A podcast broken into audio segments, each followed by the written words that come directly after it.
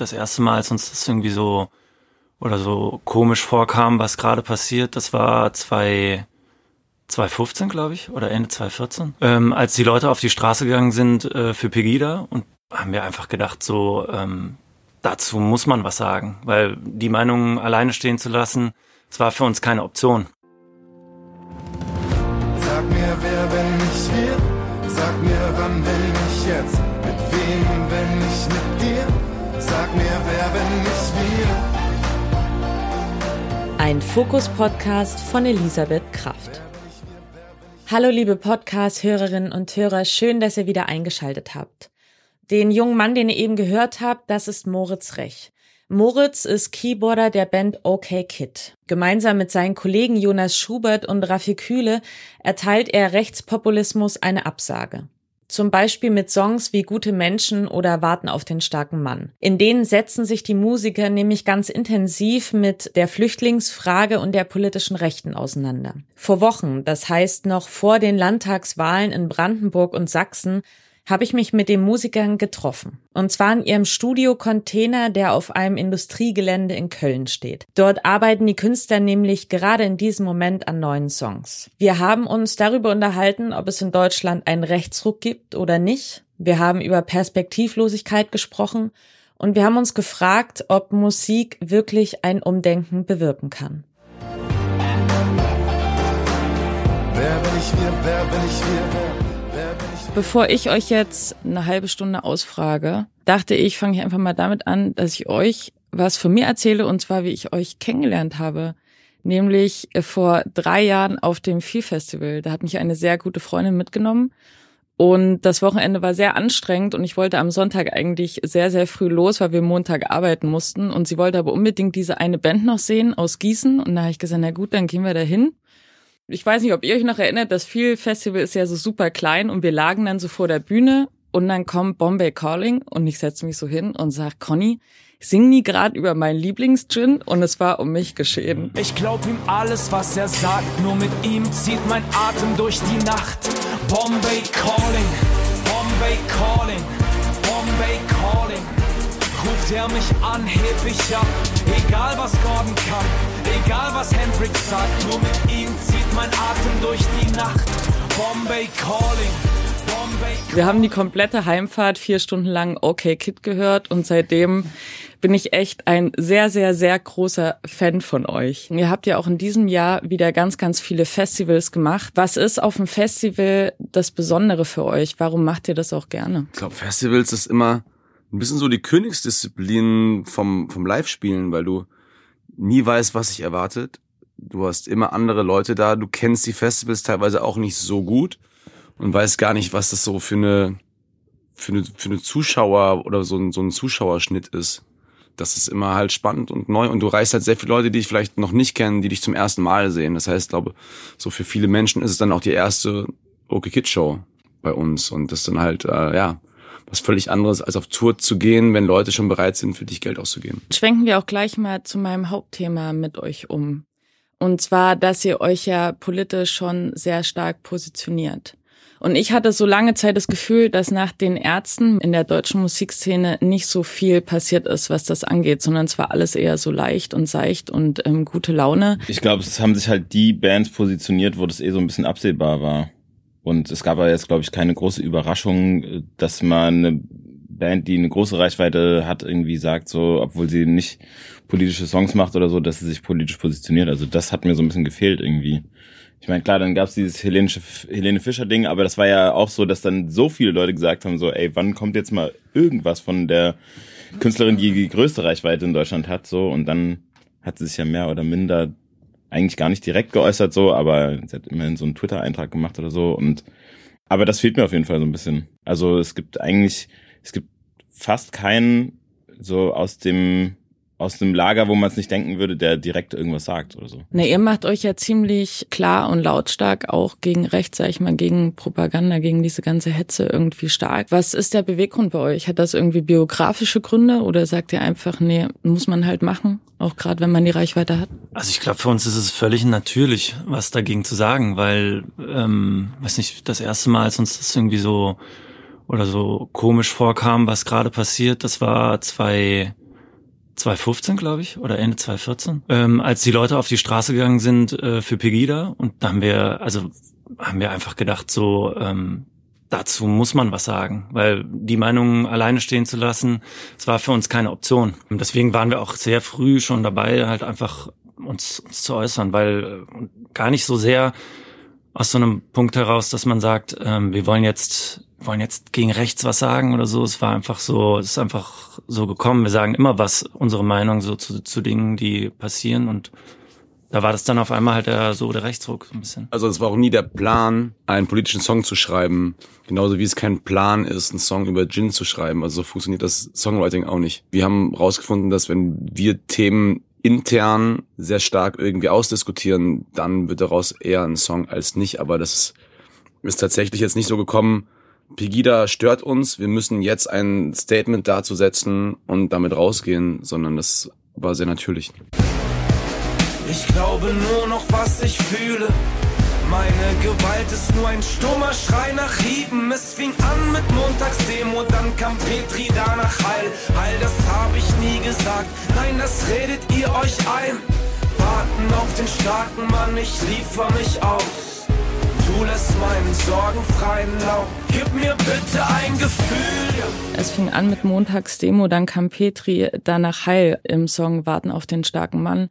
Das klingt ja schon so fast so ein bisschen pessimistisch. Also wenn wir jetzt schon bei Heil angekommen sind, steuern wir auf was zu, was einfach schon mal da war in Deutschland. Ja, wir sind ja schon längst bei dem Heil angekommen. Und wenn man zum Beispiel Gaulands Aussagen im Bundestag und generell die ganze Rhetorik von Björn Höcke und äh, anderen AfD-Spitzen vergleicht mit der Rhetorik in der frühen Nazi-Zeit, ähm, sieht man da erschreckende Parallelen. Es ist nicht nur erlaubt, gegen die Phrasen des Allparteienkartells auf die Straße zu gehen und gegen die Phraseologie der gleichgeschalteten Medien. Es ist unsere Bürgerpflicht, diesen Rechtsstaat für unser Volk zurückzuerobern, liebe Thüringer. Erfurt ist schön. Erfurt ist schön deutsch. Und schön deutsch soll Erfurt bleiben. Jetzt sind ja die Brandenburg-Wahlen bald. Und äh, anscheinend, so wie es aussieht, haben sie gute Chancen, die stärkste Partei zu werden. Das macht einen schon traurig. Ich glaube, also ja, die Gefahr ist auf jeden Fall da. Ich glaube, man muss umso mehr jetzt aufpassen, dass es nicht passiert und sich umso mehr, umso mehr mit Leuten reden, umso mehr Leute, die sich abgehangen fühlen, mit denen in den Dialog gehen, auch wenn es schwerfällt. Aber ja, es ist natürlich, also ich bin jetzt nicht mega optimistisch, müsste ich lügen, wenn ich wenn ich das sage. Hattet ihr denn schon mal die Situation, dass ihr mit Menschen konfrontiert wurdet, die da eben eine ganz andere Meinung vertreten als ihr, mit denen in Dialog gegangen seid? Das passiert jetzt nicht so mega oft, weil mein Umfeld halt auch einfach ähnlich denkt wie ich. Ähm, man ist da schon natürlich in seiner Blase, so jeder ist in seiner Blase. Wir sind als Band auch in, in unserer Blase irgendwie unterwegs und erreichen manchmal leider nicht die Leute, die man vielleicht erreichen will. Aber klar, also gerade dieses Diskutieren mit Leuten, die anderer Meinung sind, ich glaube, das ist das Wichtigste, was gerade passieren muss. Es gibt ja viele, die sagen, äh, man sollte das, man sollte einfach nicht mit denen reden. Diese Diskussion bringt nichts. Ich sehe das ähnlich wie ihr. Ich glaube, das auszugrenzen verstärkt ja gerade nur noch das Gefühl, bei ganz vielen eben ausgegrenzt zu sein, abgehängt zu sein. Und das wäre dann auch so die nächste Frage. Glaubt ihr denn, ihr erreicht mit ähm, diesen Songs, wie zum Beispiel Warten auf den starken Mann oder gute Menschen, auch wirklich diejenigen, die dann nochmal ins Nachdenken und Grübeln kommen oder feiern euch halt sowieso die Leute, die mit euch in eurer Blase sind? Also mit dem Song direkt, es klingt zwar vielleicht blöd, aber man bewegt, glaube ich, direkt mit dem Song nichts an der Gruppe, an die es adressiert ist. Aber was, was der Song oder was Songs erreichen können, ist halt Leute zu couragieren, die so, die sich für einen Dialog einsetzen oder so, oder die äh, Motivation brauchen, um mit dem Gegenüber zu reden, was sie eigentlich ablehnen und so das wäre eigentlich, glaube ich, die beste Funktion, die so ein Song erfüllen kann. Aber die Songs bleiben halt in der Blase. Also wie der Moritz schon gesagt hat, das erreicht halt nicht Leute in, in Kreisen, äh, die AfD-Wähler sind oder die auf eine Pegida-Demo gehen. Die hören dann nicht gute Menschen oder so. Also das, das ist natürlich ein bisschen schade, aber es ist irgendwie auch klar so. Und wenn im Sportlerheim die erste Strophe erklingt und das Brüderlein singt, ist das überhaupt nicht schlimm. Niemand schiebt hier irgendjemand ab. Alle lieben Eileen Döner, beste Soße der Stadt. Ich weiß nicht, was ihr habt. Ich sehe nur gute Menschen, die nichts Böses wollen, nein, die nur an unsere Zukunft denken. Und wahrscheinlich werden sie es nie verstehen, warum ich kotzen muss, wenn ich sie sehe. Ich weiß nicht, was ihr habt. Ich sehe nur gute Menschen, alle lieben Kinder, alle gehen Blut spenden. Und das Letzte, was man hier noch vermisst,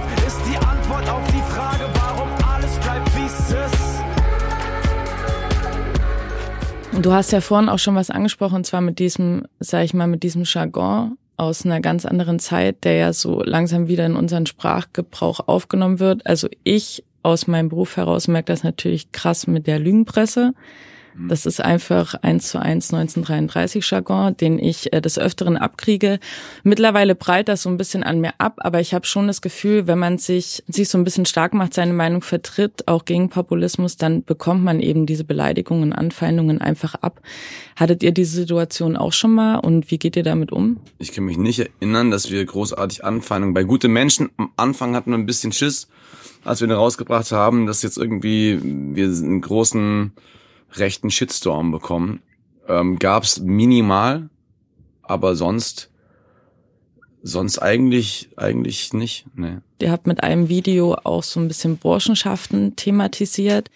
Werft ihr das denn in einen Topf? Also ist das für euch so der AfD-Wähler, ähm, ist auch der, der zum Montagsdemo geht, ist ähm, auch der Politiker, ist der Burschenschaftler oder differenziert ihr da schon? Ich glaube, dass wir lange davon weg sind, von dem Klischee-Rechten, wie man sich den vorstellt. Das zieht man auch an so Bewegungen wie zum Beispiel die Identitären. Äh, das ist so vermischt. Ich kann vom optischen her auch das eh sehr, sehr schwer nur noch trennen. Dazu kommt auch noch jetzt die Kleidung, die sich sehr, sag ich mal, in Anführungszeichen hipstermäßig Leute sich anziehen, haben Bart, haben Tattoos, sehen eigentlich aus wie, wie ähm, ja, sogar die Gegenseite. Und ich glaube, das ist das Gefährliche, dass man Rechte nicht mehr so entlarvt als Rechte. Was ist der Rechte? So, die hören vielleicht auch die Toten Hosen und sind dort, obwohl die eigentlich eine Punkband sind. Die hören auch Helene, ähm, die äh, sind genauso Fußballfan von Eintracht Frankfurt wie ich.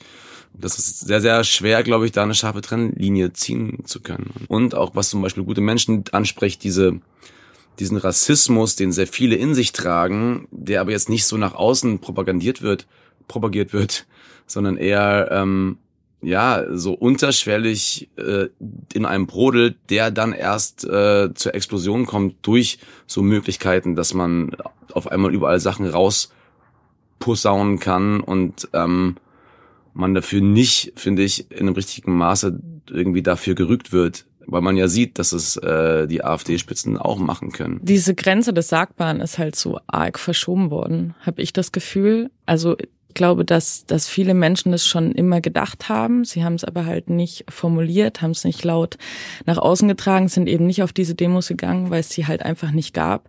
Jetzt gibt's sie, jetzt können sie es sagen. Ich habe das Gefühl, das ist so ein bisschen eine Verrohung in der Gesellschaft. Also es geht ja jetzt auch nicht nur um Populismus, also es geht auch einfach um, um die Art und Weise, wie man miteinander umgeht, dass Konflikte vielleicht auch schneller eskalieren, sei es jetzt verbal oder so. Also mir persönlich macht das halt einfach Angst, weil ich mir denke, wo soll das noch hingehen, wenn wir jetzt schon so weit sind? Was ist dann die Konsequenz daraus? Ich sehe das eigentlich echt auch genauso. Und das Erstaunliche, was ich finde, ist, dass so, es gibt halt oft diesen, diesen Satz so, ich bin zwar kein Nazi oder ich bin ja nicht rechts, aber, und dann kommt halt eine Position, die extrem rechts ist. Und ich glaube, das Gefährliche ist ja daran, dass sich keiner von, von diesen Leuten ja als rechts oder als Nazi deklarieren würde, sondern die sagen natürlich, äh, ich bin halt Patriot, äh, ich liebe Deutschland, ähm, ich habe nichts gegen Ausländer, aber äh, ich bin ja kein Nazi, aber man muss ja schon mal sagen dürfen, das bla. Und das, das macht es ja auch so schwer, sich eindeutig dagegen zu positionieren weil die AfD mit normalen Positionen, die andere demokratische Parteien vertreten, ja auch sagt, ja, genau das wollen wir ja auch. So, aber ihr grenzt uns ab, nur weil wir dann noch das und das sagen. Und das ist doch nicht rechts, wenn man das sagt, obwohl sie dann Sachen doch vertreten, die eindeutig rechts sind, aber das wird halt nicht so deklariert, so. Und diese Opferrolle macht es auch so extrem schwer, finde ich. Die stellen sich ja immer so dar, als ob sie als ob man, als, als ob das eigentlich jeder denken würde, aber sie sind jetzt die Boomer, weil sie es aussprechen und eigentlich ist es aber doch so. Und das ist so eine ganz schwierige Diskussion und ich, ich habe das Gefühl, dass das so ein bisschen, dass es das vorher noch nicht gab. Sie ähm, sprechen ja auch viel von der schweigenden Masse, also von diesen, ja, genau. diesen angeblich der großen Masse der Deutschen, die eben genau so denken würden. Ich glaube, das Grundproblem ist, dass man äh, viele Leute, die vielleicht enttäuscht sind so von der Politik und aber auch Rechte und Faschisten und so halt alle sammelt in in der in einer Partei gerade in der AfD und das ist halt verschiedene, also das halt bestimmte Dinge, Dinge total verschwimmen. Man, man hat nicht äh, 20 Prozent Rassisten in Deutschland und äh, man hat aber auch nicht, also man hat halt einfach ein Auffangbecken für ganz viele, die unzufrieden sind. Und eine Partei dahinter, die nicht wirklich Lösungen anbietet, sondern eher Parolen raushaut und eigentlich spaltet, muss man sagen. Also ist es jetzt vielleicht auch wichtiger denn je, sich in irgendeiner Form politisch ähm, zu, also zu partizipieren, sei das jetzt auf Demos oder anderweitig? Wir haben das ja ganz, ganz früh gemacht, so wir stehen auch dazu, aber wir, wir sind ja auch ein bisschen resignierend darüber, dass wir anscheinend von den Menschen nicht viel erreicht haben, weil die AfD im Osten zumindest wächst weiter. Ähm, und ja, wahrscheinlich muss man eher noch, eher wirklich gucken, den Leuten positive Anreize zu geben, dass sie dieses Unerfahrene, diese Angst vor diesem Abstrakten, was es ja wirklich ist, weil dieses Phänomen nicht nur, es gibt auch andere Sachen, aber dort, wo dort, wo viele Ausländer ähm, leben, hat die AfD potenziell weniger Wähler als dort, wo sie kaum existieren. Flüchtlinge, ähm, dass man diese Angst den Menschen nehmen kann, diese abstrakte Angst. Und das ist äh, eine Herausforderung. Ich weiß auch nicht, wie das funktioniert. Ich glaube auch nicht, wenn ich jetzt zum AfD-Wähler hingehe und dann ein Bierchen trinke, dass er danach die Grünen oder Grüne oder Links wählt. Glaube ich nicht. Also ich bin in Sachsen groß geworden, in so einem kleinen Dörfchen in Sachsen und ich kenne diese Tendenzen seit, also seitdem ich denken kann. Die sind einfach da. Ich glaube nicht, dass es nur ein ostdeutsches Problem ist, aber ich glaube einfach, dass durch die Wende dort natürlich logischerweise Menschen abgehangen wurden. Das ist auch einfach so und das ist auch bis heute so, die sich nicht gesehen fühlen und die jetzt das Gefühl haben, gesehen zu werden von einer Partei. Ich nehme denen das aber nicht ab. Also ich nehme der AfD einfach nicht ab, dass sie jetzt sagen, wir kümmern uns um euch, sondern ich glaube einfach, sie haben erkannt, ähm, wir können diese Menschen jetzt vereinnahmen, indem wir ihnen versprechen, wir sehen euch und wir machen was für euch. Ein Teil von euch stammt ja aus Gießen oder ihr alle? Stammt ihr alle aus Gießen? Mittelhessen, ja. Ja, und ihr lebt aber jetzt alle in Köln. Köln ist ja schon eher so eine weltoffene Stadt mit ganz vielen toleranten Menschen.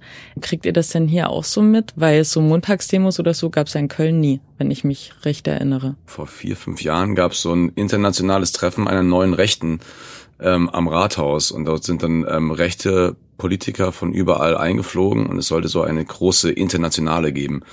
Äh, und dann hat äh, Köln sag ich jetzt mal, Köln oder die Menschen hier einfach einen riesigen Kreis um das Rathaus gemacht, dass keiner durchkam.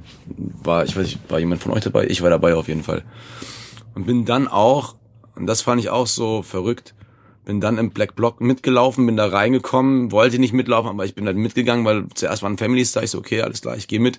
Auf einmal war ich im Black Block drin und dann habe ich auch, auch da eine krasse Intoleranz gemerkt, in dem auf einmal waren ganz normale Passanten, die dann als Nazis äh, quasi tituliert worden sind und die dann gehetzt wurden. Das waren ganz normale Bürger, wo ich dachte, das kann jetzt nicht sein. So, fand ich richtig ekelhaft. Und dann wurden wir eingekesselt und dann war ich mittendrin und dann äh, musste ich rennen.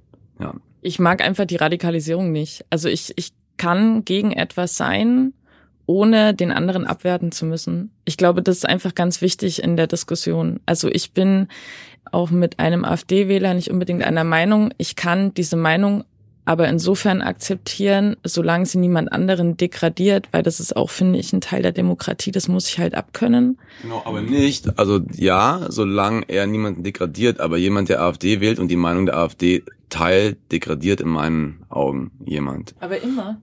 In den Grundmanifesten der Partei ist die Partei für mich degradierend von, von Leuten und auch Vielmehr geht es eigentlich um die Menschen, die noch nicht verloren sind, denen positive Wege aufzuzeigen.